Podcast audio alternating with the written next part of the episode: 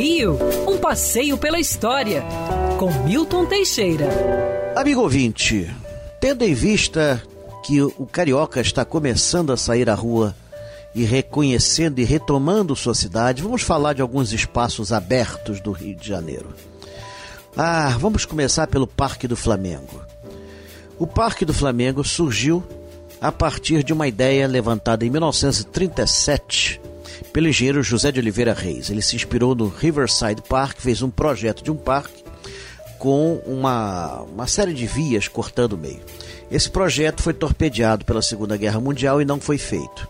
Finalmente, em 1954, com o desmonte do Morro de Santo Antônio, começou-se a construção do Parque do Flamengo. Interrompida em 1957, foi retomado pelo governador Lacerda em 61, quando o projeto foi entregue então à socialite Maria Carlota de Macedo Soares. Ela então contratou o paisagista Burle suprimiu 14 das 16 pistas previstas e transformou na maior área de lazer do Rio de Janeiro. 1 milhão e 200 mil metros quadrados de área ganha o mar, 900 mil metros de área verde. À época foi o maior parque urbano do mundo, com importantes equipamentos de lazer, como pistas de corrida, é, você tem o náutico, pista, é, piscina de nautimodelismo, campo de aeromodelismo é, e outros mais.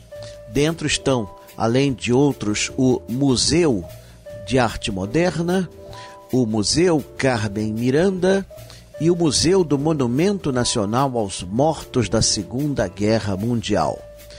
É um programa e tanto o Parque do Flamengo. Quiseram dar-lhe o nome de Parque Brigadeiro Eduardo Gomes, mais recentemente rebatizaram de Parque Carlos Lacerda. Mas ele é mais conhecido pelo carioca realmente como Parque do Flamengo e assim deverá continuar até o fim dos tempos. Ainda tem um detalhe: por ele passa o Rio Carioca, o rio que deu nosso gentílico, que morre próximo ao Morro da Viúva. Quer ouvir essa coluna novamente? É só procurar nas plataformas de streaming de áudio. Conheça mais dos podcasts da Band News FM Rio.